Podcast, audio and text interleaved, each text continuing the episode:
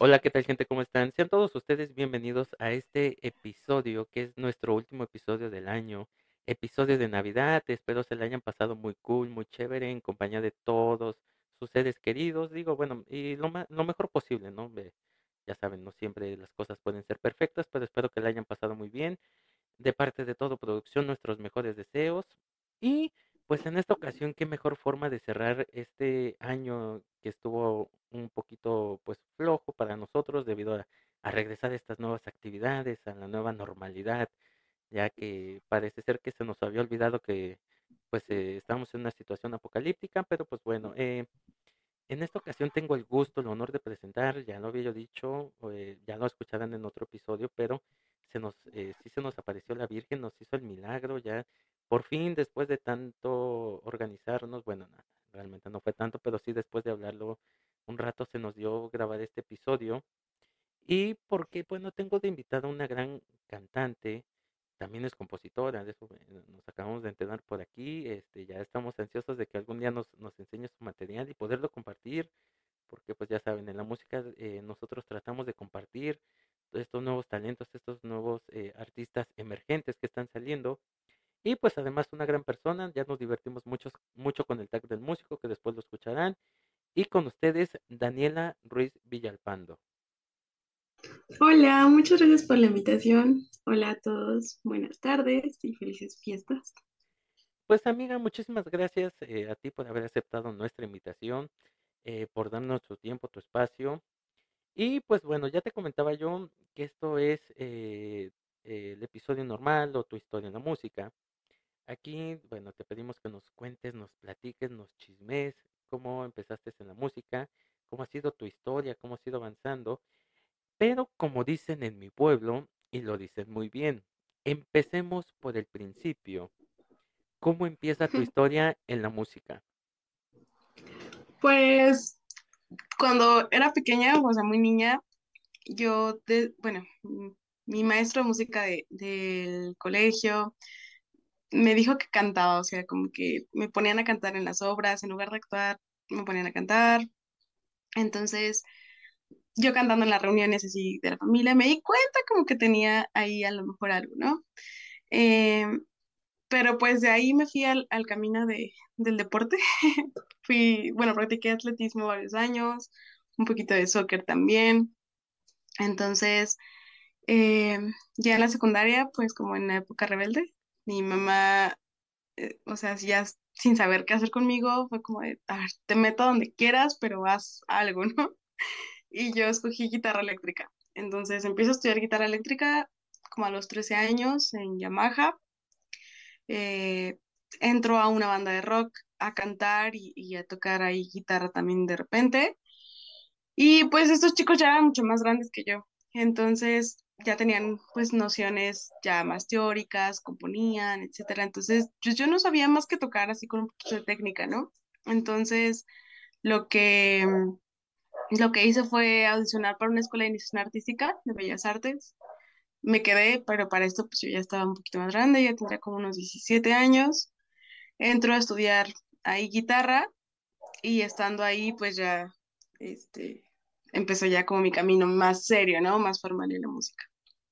Ok, Dani, em, una pregunta que siempre eh, me, me agrada hacerle a los invitados es, ¿en tu familia existen más músicos o eres de nuestro selecto grupo de las ovejas negras que quién sabe por qué razón salimos músicos? Nadie se lo explica, toda, todo el mundo, toda la familia ha ido a la iglesia, ha ido a ver al chamán, ha ido a ver al- a la tarotista, porque no, no se explican por qué salimos músicos o si hay más músicos en tu familia. No soy la oveja músico en mi familia, de hecho. Pero mis papás me dijeron, o sea, ¿quieres estudiar música o quieres ser músico? Está bien, pero hazlo bien. O sea, si te vas a dedicar a la música, estudia la carrera, haz esto, del otro, y tienes todo nuestro apoyo. Ok, fíjate que es interesante esta pregunta, porque en muchas ocasiones nosotros vivimos un- una perspectiva diferente a muchos otros músicos, principalmente a los que vienen de familia de, de músicos, ¿no? Em, porque en ocasiones nuestra familia o nuestros allegados no comprenden muy bien lo que es estresarse por una obra, ¿sí? Por una área. Por ejemplo, eh, yo no tiene mucho que escribir un área de Jerjes, eh, Ombra Maifu, y la gente no, no me entendía, o sea, me dicen, o sea, caramba, o sea, tú nada más estás haciendo el arreglo, estás haciendo la variación. ¿Cómo te puedes estresar tanto por algo que dura tres minutos? O sea, llevas estresado un mes y no sé, ¿por qué? No, no pueden entender lo, lo difícil que es eh, esforzarse un mes para recibir 10 segundos de aplausos y 3 horas de críticas, ¿no? No, no, no. Sí, no, claro. Sí, es, es complicado porque, o por ejemplo, también el hecho de que creen que en cualquier momento puedes cantar o, o hacer música, ¿no? De que estás en una fiesta y canta, o estás aquí, canta tantito. Entonces, oh, es, es, es difícil, o sea, enfrentarte a, a querer hacerlo cuando estás en otro mood, cuando es tu trabajo. Entonces, eh, sí es complejo como también que entienda la dinámica. El cansancio, por ejemplo, también eh, como mm, cuando a veces tú, tú estás cantando, o sea, como no es un trabajo, trabajo de estar en un escritorio o algo así, eh, pues muchas veces no ven como el esfuerzo que hay detrás, ¿no? De los ensayos que son muy en solitario, tú estudiando tu material. Entonces, sí, creo que muchas veces no llegan a dimensionar cómo es como esta dinámica que tenemos con la música, ¿no?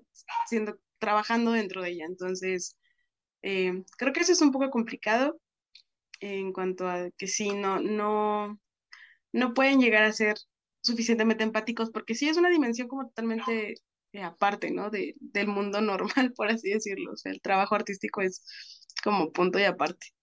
Y les cuesta un poco, pero aparte sí, lo que dices, ¿no? Pues si te gusta tanto, ¿por qué lo sufres?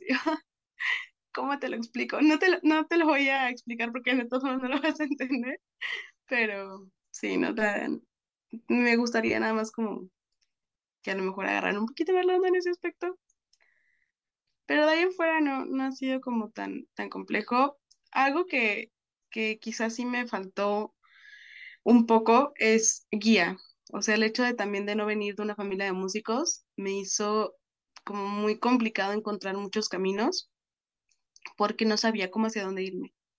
Entonces yo ya empecé a estudiar muy grande y eso también es algo que, que se convirtió en un problema, pero sí, creo que algo que, que envidio mucho de, la, de las personas que vienen de familias de músicos es que tienen una guía sobre, ya más eh, estructurada sobre qué caminos recorrer, ¿no? Eh, fíjate que una de las cosas que me gustaría agregar de lo que tú decías, esta parte de que no te lo voy a explicar porque no, no me lo vas a entender, eh, sería, este, no te lo voy a explicar porque no me lo vas a entender y ni siquiera sé yo cómo te lo puedo explicar. porque realmente necesitas estar dentro de la música para saber más o menos cómo está el show, o sea, porque lo que para mucha gente es, ay, solo son palitos y bolitas, o sea, aviéntatelo tranquilo. Güey, no, o sea, es, es complicadísimo, no importa que lleves 10 años o lleves 300 como yo, la música es complicada todos los días, es un trabajo constante, sí, es muy denigrado porque como tú lo dices, no estamos detrás de un escritorio, creen que ya, ya es, cualquier cosita, no, al contrario, es, complicadísimo.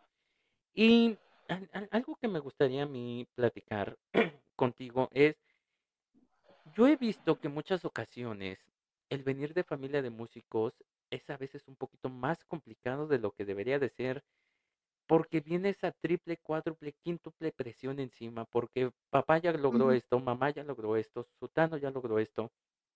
Eh, entonces sí, sí se puede volver complicado. Sí puede tener sus pros, pero pues yo puedo creer que puede tener más contras. Pero ok, Sí, e- entras, em, eh, estás tocando guitarra eléctrica.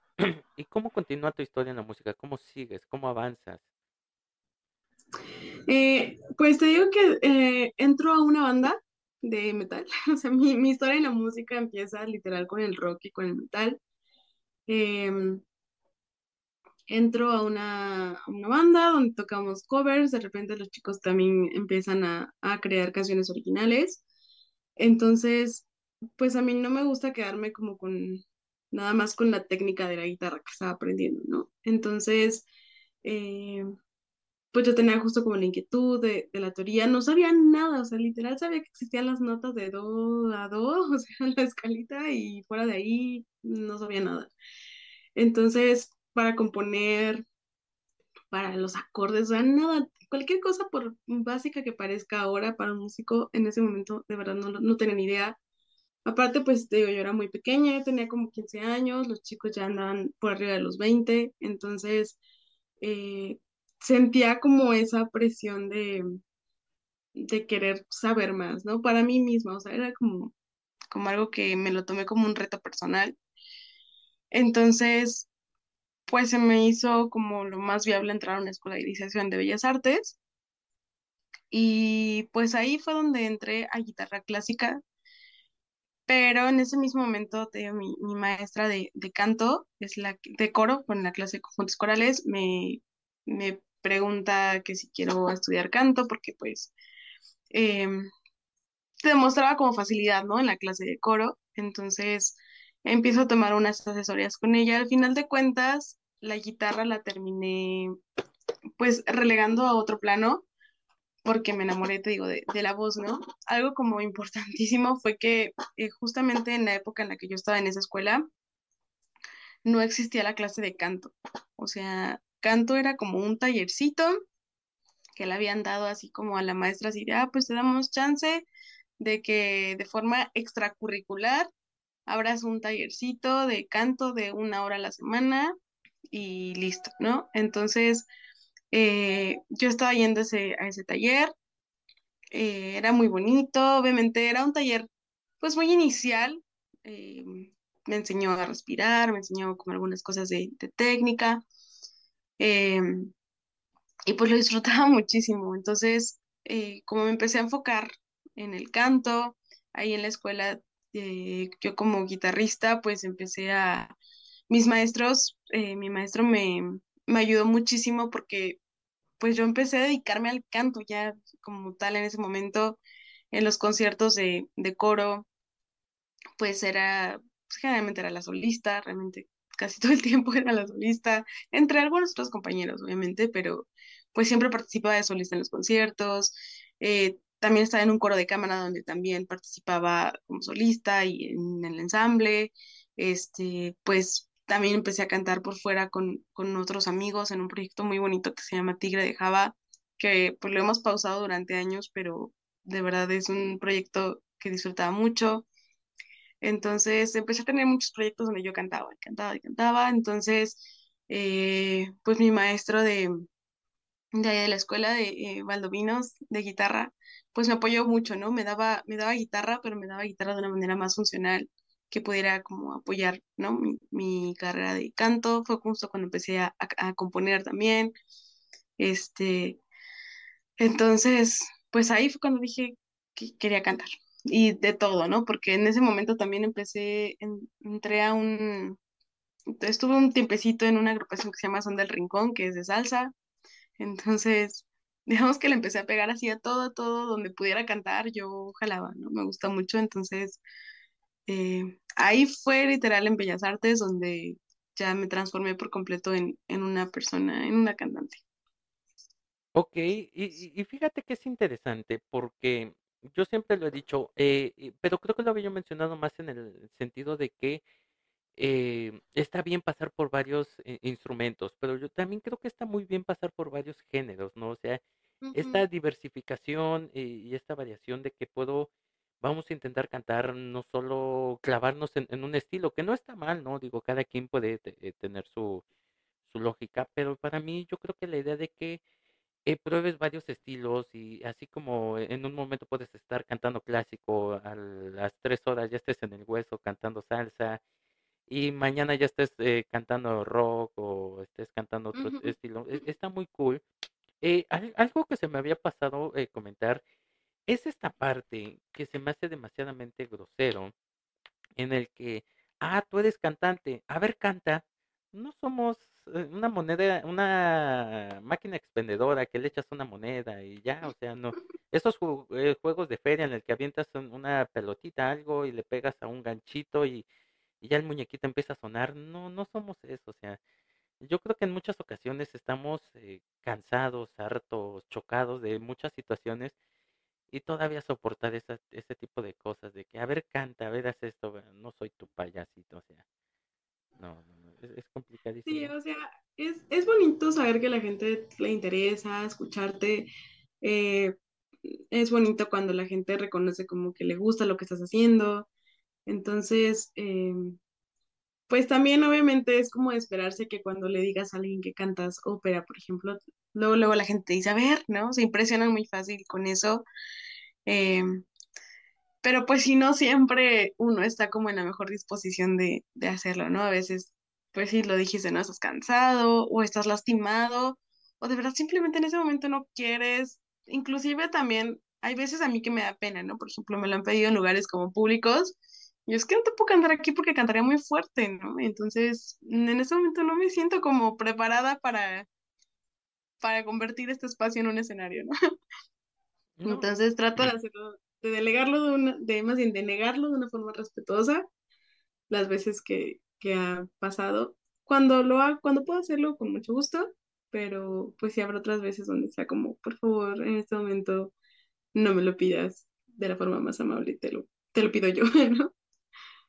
no, y es que fíjate que eh, se vuelve también complicado, creo yo, porque ya llega un momento en el que te tienes que poner creativo para ver cómo caramba decir que no. O sea, ya llega, llega ese punto en el que ya no sabes, o sea, tienes que eh, pensar como 35 mil situaciones y cómo decirlo porque ya, o sea, a, a- veces está bien, ¿no? Y a veces se presta, ¿no? A veces puedes llegar en ese mood y de, ok, te avientas y te adueñas, por ejemplo, del karaoke y empiezas a, a organizar a todos de que ahora vamos a cantar todos en grupo, y, pues está bien, ¿no?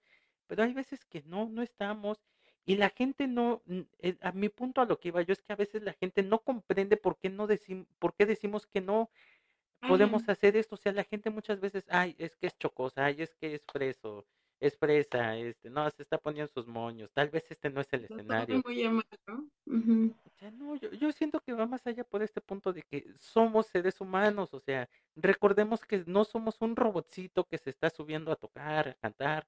Soy un ser humano que siento que a lo mejor en la mañana se terminó, eh, fue el final de temporada de mi serie. Vengo deprimida porque no me gustó, porque el personaje se fue, porque esto, el desayuno no me cayó bien. Y, y fíjate que yo, yo tengo un maestro que él decía, para un recital, sea o no organizado, eh, y yo le decía yo, bueno, hablando de música clásica, no, o sea, él decía, tú puedes, co- como tú lo comentaste también, puedes convertir cualquier lugar en un escenario, ¿sí? Y eso puede ser un recital, así sea música clásica, popular, lo que quieras. Decía, para un evento, y yo lo voy a manejar, con para un evento, todo influye. Cómo dormiste, cómo desayunaste, si tomaste agua, si no tomaste, si te estresaste porque el camión, porque el taxi, porque esto, porque el otro, todo influye.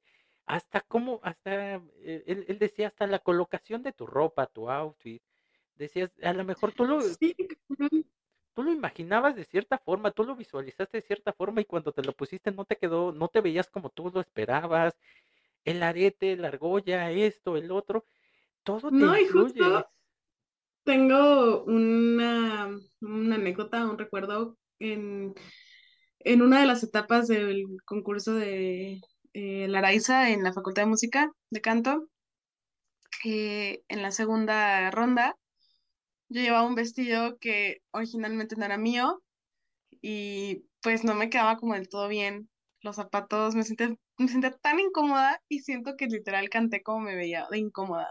Así fue muy raro porque pasé, pero yo juraba que no iba a pasar, porque sí me acuerdo, y de hecho hasta una maestra me acuerdo que me decía, es que desde que uno sale al escenario, se ve si está desafinada, ¿no? Y me acuerdo mucho así de, de, de esa sensación de salir al escenario como bien incómoda con el vestido que se me estaba cayendo de un lado y del cierre, sentir el cierre acá atrás. Y yo decía, ¿cómo va a cantar con esta sensación tan incómoda? Y dije, bueno, pues lo, lo que puedo hacer, ¿no? Y aparte sentía que me movía y, y me pisaba el vestido, o sea, no, horrible, ¿no? Y según yo ya me lo había probado, o sea, no sé qué pasó en ese momento que mi outfit me jugó muy mal. Y pues no, cero disfruté ese día en el escenario, lo sufrí, de hecho, o sea, no hice las cosas que yo quería hacer. digo, en su momento pues no me, no me salió tan mala la jugada porque terminé clasificando a la otra ronda, pero pues ese recuerdo de peleándome con el outfit en el escenario fue horrible, ¿no?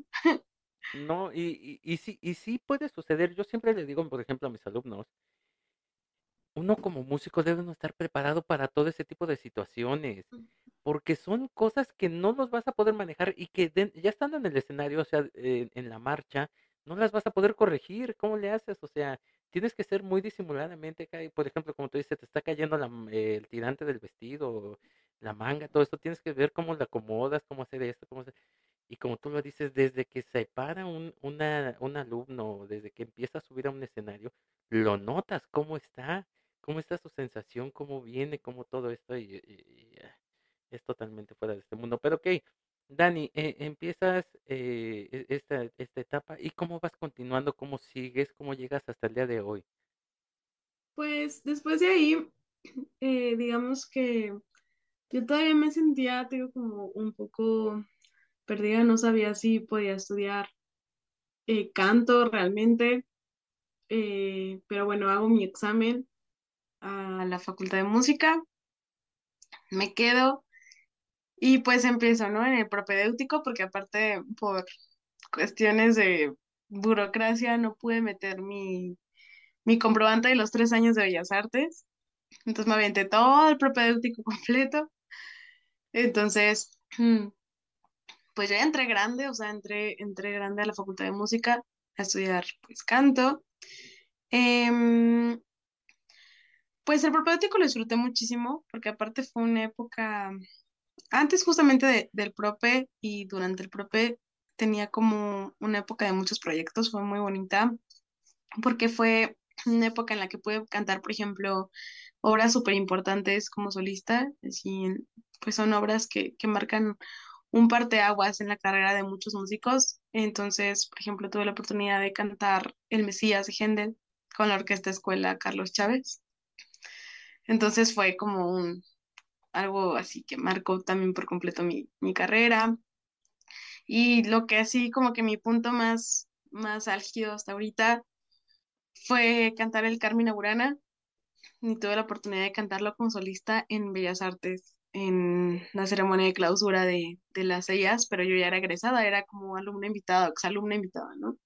Entonces fue súper bonito porque pues poder cantar en la sala principal, el Carmina Burana, con el coro, y aparte fue, o sea, digamos que tuvimos varias fechas, ¿no? Tuvimos fechas en el México Contemporáneo, en la Vasconcelos, en el Centro Cultural Tlatelolco, entonces, eh, pues esa, o sea, en ese momento yo sentía que estaba como donde quería, ¿no? Estaba eh, cantando las obras que quería, como quería, en los lugares, pues, más importantes. Em, y pues en ese entonces estaba, digo, terminando mi, o estaba cursando mi propedéutico en la, en la facultad, luego hago mi cambio de nivel, eh, pues ingreso a licenciatura, todo también va como muy bonito. Eh, pues en ese momento, algo que, que me pasó y que pues ahorita sí es como que me doy de tope, es muy cañón, fue que me faltó como mucha confianza en mi técnica y en mi trabajo. Yo creo que es algo que muchos músicos van a poder como identificarse con eso, porque dejé pasar como audiciones u oportunidades por sentir que no estaba lo suficientemente preparada, ¿no? Entonces, justo eh, antes de, la pandemia, eh, me quedo seleccionada para un programa de perfeccionamiento operístico, muy breve, un curso pequeño en Tequila de parte de, lo que era la, el Ópera Estudio Beckman. Eh, me voy a, me viajo para allá al curso, me va muy bien, o sea, descubro que pues obviamente sí, mi técnica estaba un poco verde, pero tenía mucho potencial. Quedo muy contenta con el avance que veo ahí. Llego aquí, empiezo como a, a cantar todavía con más, más energía, no sé, más entrega, mejor técnica. Y pues justo regreso y viene la pandemia. Entonces, em, la pandemia para mí fue un bajón horrible porque pues al principio yo decía, bueno, ok, no, no importa, me sigo preparando, seguía este, manteniendo pues mis clases en línea, etcétera. Después, pues tengo que entrar a trabajar, a un trabajo ahora sí normal, a un trabajo de, de escritorio. Pues empiezo a tener problemas para continuar con la escuela, pero yo no quería dejar de cantar. Entonces, pues llegó un momento en el que sí dije, "Ah, ya, o sea, la pandemia no acaba, no se han reabierto convocatorias, o etcétera. Entonces, pues bueno, voy a dejar esto aquí, ¿no? Eh, fue un periodo súper, súper oscuro, la verdad.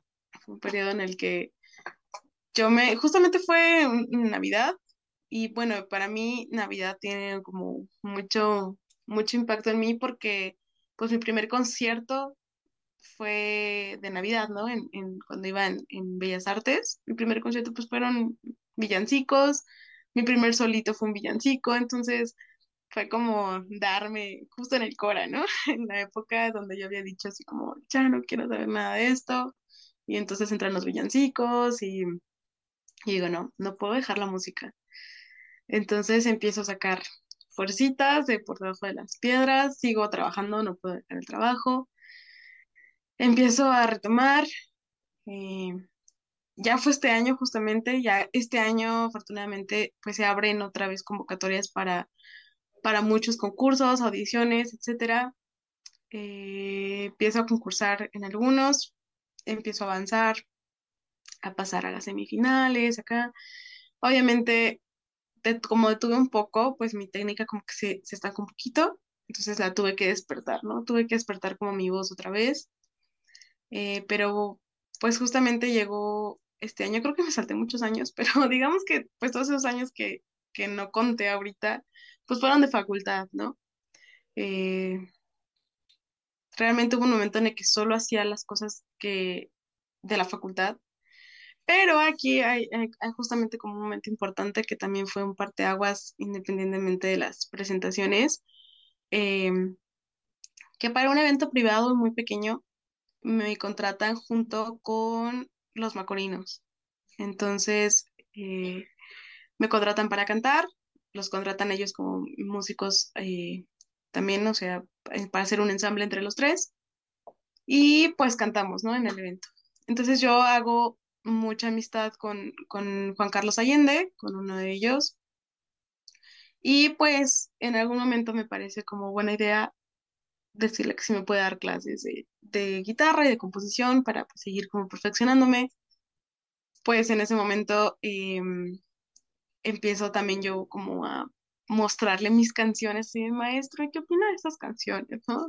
Pues yo las había empezado a componer cuando tenía como 17 18 años Para esto te estoy hablando de hace unos como cinco años, pero retomo clases con el maestro apenas hace uno, le muestro mis canciones y me dice que tienen mucho potencial, que obviamente hay que trabajar algunas cosas. Entonces empezamos a trabajar en los arreglos de las canciones y pues armamos, armamos unas, unas canciones que quedan y pues sale la opción de grabar el material, ¿no? Con, con los macorinos. Entonces, justo es algo en lo que estoy haciendo ahorita, que era lo que, lo que te platicaba, que pues mi faceta de compositora es algo que no ha sido como, como muy expuesto, ¿no? Pero, pero es justamente en lo que más estoy trabajando ahorita, porque, bueno, creo que me puedes seguir platicando mucho, eh, porque tiene que ver justamente con que termina la pandemia, o bueno, no termina, pero empieza como a retomar actividades, pues la industria musical y cultural pero yo ya no alcanzo muchas audiciones ni muchos este, concursos porque pues el límite de edad son 27 28 años y pues yo ya los cumplí, ¿no? Entonces me empiezo a quedar cada vez con menos oportunidades. Eh, retomo mis clases con, con varios maestros, también en la facultad, y sigo formándome ahorita en la música clásica, en la música académica más bien pero pues ahorita mi foco está puesto realmente en mis creaciones. Fíjate que algo que yo vi y aplaudí mucho fue esta intención de Katsabana, de la maestra, de abrir demasiadas convocatorias. Digo, eh, no, yo, yo no voy a, no voy a criticar eh, eh, la, la altura o todo esto, como las dio, porque yo no soy cantante, ¿no? Digo, pero es de pla- platicando con una amiga, este, Karen Sierra, que ella estuvo dentro de, de esto, eh, eh, me Ujú, pareció muy chido porque e- ella no se fijó tanto en, en, en la edad o en, en, ujú, en- la, en la categoría o en el nivel en el que estaba uno. eh, ella le abrió todo el público y eso es algo que debieron de haber hecho muchísimas gentes. Yo creo que más allá de lo que tú mencionabas es que empecé muy tarde en la música, ¿no? Digo, eh, yo, bueno, yo, yo- empecé a los cuatro años, ¿no? Soy un dinosaurio en la música Pero al a lo largo de este tiempo me he dado cuenta y me he podido dar cuenta que no importa la edad que empieces en la música, lo importante es las ganas que tú le pongas. Y no importa cuántos años lleves en la música también, o sea, puedes llevar 10 años sin haber aprendido una papa, ¿sí? Y, puedes llevar un mes y puedes haber absorbido como una esponja todo lo que tus maestros te han enseñado. O sea, para mí esta ideología de que no, es que te empecé muy tarde, no está muy acorde porque eh, el, el mundo, el, en la, en el mundo de la música, el tiempo es tan inexorable que pueden ser 3 10 20 30 años a la edad de que tú quieras, pero puedes ir, eh, puedes avanzar a tu propio ritmo. Esa es una de las ventajas de la música. Y algo que me gustaría preguntarte es, eh, ¿qué siente Dani en el momento en el que se para, viene el solo de este Carmina Burana y va a empezar a cantar? ¿Cómo lo sientes? ¿Cómo lo vives? Descríbelo en una sola palabra. Híjole, creo que la, no sé, una palabra, sí, creo que no hay una palabra que pueda describir esa emoción. Em, fue magnífico, creo que es la palabra a lo mejor más acorde y ni siquiera estoy segura porque pues esa emoción estar parada así en, en un escenario tan impresionante y bueno, en general en cualquier escenario porque obviamente el cantar en Bellas Artes, en la Sala Nesa, en salas de renombre, pues tiene un peso todavía más fuerte, ¿no? Pero pues la sensación de estar escuchando las notas previas a tu intervención en cualquier otro escenario, ay, no sé, es una emoción tan grande, es... Yo me acuerdo, en ese entonces tengo que confesarte que todavía me ponía muy nervioso. Em, ya no con la misma intensidad que antes, o sea, emocionada siempre, pero nerviosa es lo que he tratado de domar, ¿no?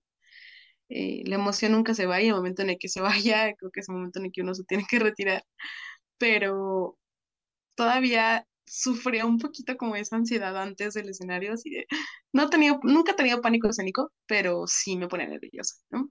Y obviamente sentía que eso me armaba un poquito la calidad de lo que hacía, pero este, pero ya al momento de empezar a cantar, cuando sentía que conectaba como con lo que estaba haciendo, así la, la música, conectaba con con mi voz, con el escenario, con el público. Ay, no, no, no, sentía como que me iba así como, como hilo, ¿no? Hilo de media. Me dejaba llevar y era tan bonito. O sea, la sensación de, de estar cantando en el escenario y de sentir que lo que estabas haciendo estaba llenando el espacio. O sea, es una, una sensación tan increíble, sentir que tu propio cuerpo, lo que estás haciendo con tu propio cuerpo, llena el espacio. Es algo indescriptible. O sea, la sensación más hermosa que he tenido. Eh, pues nada, Dani, muchísimas gracias por haber compartido este, eh, pues estas sensaciones que, que, que has vivido. Eh, te deseamos lo mejor, el mejor de los éxitos. Ya por aquí este, estamos, eh, yo ya estoy ansioso, ya, ya nos pusimos a tus órdenes por, ya sabes, por esto que en lo que, bueno, aquí siempre hemos, hemos tenido la creencia de que nosotros, si en algo podemos ayudar, aunque sea jalar cables, pues con todo gusto lo vamos a hacer. Este, pues échale muchísimas ganas. eh, lo decía Carlos Brito, mi tío, eh, ex cantante de la Guayacán. La música es un camino de perseverancia. A veces nos vamos a cansar, a veces no vamos a ver eh, el otro lado de la orilla, pero como decía, como decía mi sacrosanto padre, que no era sacro ni santo, pero sí era mi padre, este, a veces cuando estás a la mitad del, del lago, es más fácil llegar a la otra mitad que devolverse, o sea, que Regresar, regresarse.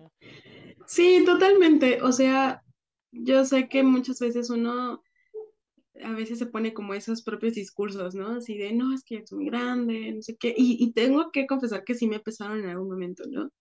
Eh, sin embargo, justo tú mencionaste a mi maestra Catzaraba, a María Catzaraba, ella justamente fue con la que entré en ese momento, eh, justo cuando salió su concurso, bueno, la segunda edición del concurso, también apliqué, también clasifiqué, viajé a Jalapa, de hecho, a, concursar. Eh, fue muy revelador también en muchos aspectos ese concurso, porque pues tuve comentarios eh, de patrón de rueda, por ejemplo, en, en la, semifinal. Entonces, pues digamos que, que fue muy nutritivo, ¿no? También esa experiencia muy enriquecedora. Y justamente como que ella ha sido de las personas que me ha inyectado ese chip de no te claves con la edad. O sea, es muy difícil porque realmente, pues en todos lados ves límites, ¿no? Límite de edad, límite de edad, límite de edad. Entonces, ¿a dónde audiciono? ¿A dónde voy? Si ya no entro, ¿no? Pero pues creo que también una de las grandes eh, virtudes que debe tener un músico es justamente ser como versátil, ¿no? Entonces, eh, no casarte con solamente un camino en particular, pues creo que una de mis ventajas es que disfruto la música en todos sus sentidos. Entonces, pues así como puedo cantar ópera, puedo cantar muchas cosas porque lo disfruto mucho, porque creo que me he preparado para hacerlo. Entonces, yo donde haya algo que cantar, mi voz siempre va a estar lista, ¿no? Entonces, eh, eso es algo que también dije ahorita, sí. Pues sí, también tienes mucha razón, ¿no? O sea, son ganas y creo que muchas veces parecemos como salmoncitos, ¿no? Nadando contra corriente, contra justamente contra la edad, contra los contactos, contra muchas cosas que, que pues intervienen, ¿no? En que uno eh, o influyen en que uno tenga un camino exitoso en la música, pero a final de cuentas, no sé, lo que dijiste está lleno de razón. O sea, uno, si tiene la determinación, lo hace. Si haces música donde lo encuentres, ¿no? O sea, yo encuentro mucha pasión en cantar en donde sea. Entonces, ahora que, que la vida me ha permitido vivir justamente esas experiencias de cantar en el Palacio de Bellas Artes, en la Sala Nesa, eh, y me ha permitido cantar en iglesias pequeñas o en reuniones pequeñas.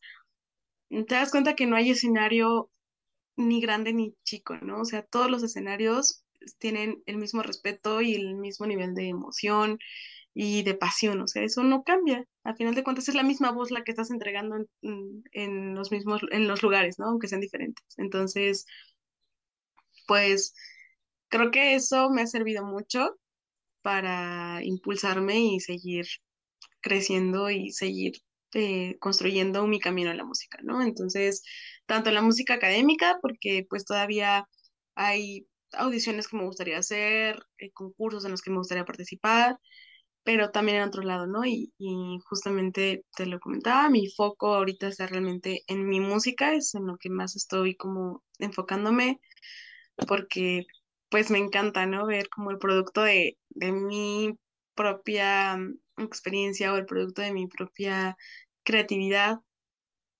Y pues es algo, es una emoción indescriptible cuando lo escuchas eh, en otros músicos, cuando escuchas su trabajo en otros músicos, cuando escuchas la grabación, todo el proceso, es algo que estoy disfrutando mucho. Es mucho trabajo, mucha inversión mucho esfuerzo también es justamente eso de, ay, y si nos funciona, pues todo ese miedo, ¿no? Que también es como totalmente válido, pero no deja de ser emocionante. Entonces, lo que tenga que hacer por llegar, uh, por poder ver mi música como ya puesta eh, o bien ensamblada, grabada, ya mi música, ya verla como un bebecito, pues ya, ¿no? Fíjate que algo que yo aprendí de un gran maestro que, que también, eh, eh, él es de coro, pero también canta, el maestro Guillermo Román, uno de los maestros que más aprecio de la UB. Em, en una plática, bueno, en una, en un conversatorio que él dio, decía, hacía esa analogía de los salmones, pero decía él, hay que saber contra qué remar, o sea, contra esa corriente hay que saber contra qué remar y contra qué no. O sea, hay veces que nosotros mismos nos ponemos esos o nos autoimponemos esos bloqueos de que esto, que el otro. Y está bien tener miedo, ¿no? Es válido, somos seres humanos, sí, e- es, respetable, eh, pero también hay que saber a qué tenerle miedo y cuándo tenerle miedo. Em, no importa si el escenario es grande o pequeño, no importa si estás entre 100, en- ante 100 o 1000 personas o estás ante, ante 10, siempre hay que darlo todo. Y así como te puedes equivocar en un escenario chico, te puedes equivocar en el grande y viceversa, ¿no? O sea, la situación es, hay que hacerlo con el corazón, hay que hacerlo lo mejor posible siempre, disfrutar cada momento. Es cierto, a veces, como tú lo decías, no se puede disfrutar el 100% todo, pero así como nos ha pasado que estamos escuchando una canción y le regresamos en cierta parte porque sentimos que no disfrutamos en la parte interesante de esta canción, Así lo podemos hacer cuando nos toque, nos, eh, obviamente en un escenario no te vas a poder, "Eh, espérense, espérense, no, no, no, otra vez, en un ensayo sí, pero ya en el evento como tal no. Ajá, claro. Pero en, en otra presentación que tengas, puedes volver a intentarlo y esa es, esa es una de las cosas bonitas de la música, ¿no? Eh, de lo que tú mencionabas, pero eh, componer y producir una canción es totalmente pesadísimo, dímelo a mí, o sea, o sea, ya tengo canas y, y, y, y se supone que antes eran nada más superficiales, ahorita ya está hasta la raíz. Es pesadísimo, es complicado, y es esta parte, y, yo te voy a dar un consejo, no te vuelvas loca en esta parte de, ¿y qué pasa si no les gusta? ¿Sí? ¿Por qué? Eh, yo tuve un maestro dentro de este mundo quien me enseñó que no a toda la gente le va a gustar tu música, pero no toda la gente la va a odiar. O sea, siempre tienes que aprender a vivir con este, con esta balance, este yin yang, en el que a la gente, eh, a una gente sí le va a gustar, a otra no. Y pueden existir 35 mil comentarios y pueden existir muchísimas cosas, pero tú siempre, uno siempre debe uno de mantenerse firme, ya lo decía el gran Héctor Lavoe, firme, seguro y decidido, buscando esta nueva, esta mejor sonoridad y este mejor, esta mejor calidad en uno mismo. Em, yo, bueno, lo poco mucho que te conozco, puedo esperar muchísimas cosas. Em, un día nos, si gusta, nos sentamos aquí, yo te puedo asesorar cómo va tu, tu producto. Vamos, mm, eh, podemos ayudarte a darle forma, eh, independientemente con todo el respeto a, a tus demás, a las personas que te están también eh, produciendo y ayudando. Ujú, Porque te, como te digo y siempre te lo he dicho y se lo he dicho a todos, en lo que nosotros podamos apoyar y colaborar y a lo mejor eh, eh, en lo que hayamos aprendido, pues, pues podemos eh, echar una gotita de, de arena en este reloj. Y pues nada, Dani, eh, muchísimo éxito, que todo salga muy bien con este proyecto. Ya verás que cuando eh, lo subas a la, a la, prim- a la primera plataforma o en el primer lugar o donde lo empieces a compartir, los nervios van a ser muy grandes pero esta recompensa que te vas a llevar al ver que 5, 10, 15, cómo va aumentando ese contador, lo han escuchado, lo han reproducido y de repente ya lo empiezas a, a ver que ya lo, eh, ya lo empezaron a compartir en Instagram, en Facebook, en otras redes y que ya la gente ya lo empezó a, a conocer. Es una sensación que no vas a poder, que nunca habías conocido y que vas a decir qué está pasando, de verdad, te vas a querer pellizcar y es una sensación muy bonita. Te deseo que la vivas de la mejor manera. Eh, obviamente, pues hay que seguir trabajando, hay que echarle ganas, hay que centrarse. Eh, decía un amigo, mira, con tal de sacar mi proyecto adelante, pues yo voy a la luna si quieres ahorita mismo. Sí, claro. Tú, tú Sí, dime, tú más dime si doy tres marometas en el aire, pero mi proyecto tiene que salir. Entonces, pues Dani, muchísimo éxito, de verdad. Dicen, dice un amigo por aquí, no quiero mencionar su nombre ni decir de qué banda porque luego me, me, me echa pleito. Bueno, no, pero sí, sí, luego eh, saca tema de conversación. Este, que aquí tenemos eh, esa, mm, como que frotamos la lámpara, ¿no? Y que siempre le damos esa, eh, esa suerte a nuestros invitados. Entonces espero que esta ocasión no sea la excepción. Te deseamos muchísimo éxito, tienes gran talento, soy tu, soy tu fan, cantas Muchas muy gracias. chido y pues nada, ya eh, ojalá pronto nos puedas compartir tu música, tu trabajo y pues agradeciéndote que hayas estado aquí en este episodio y que pues hayas pasado una muy bonita fiesta.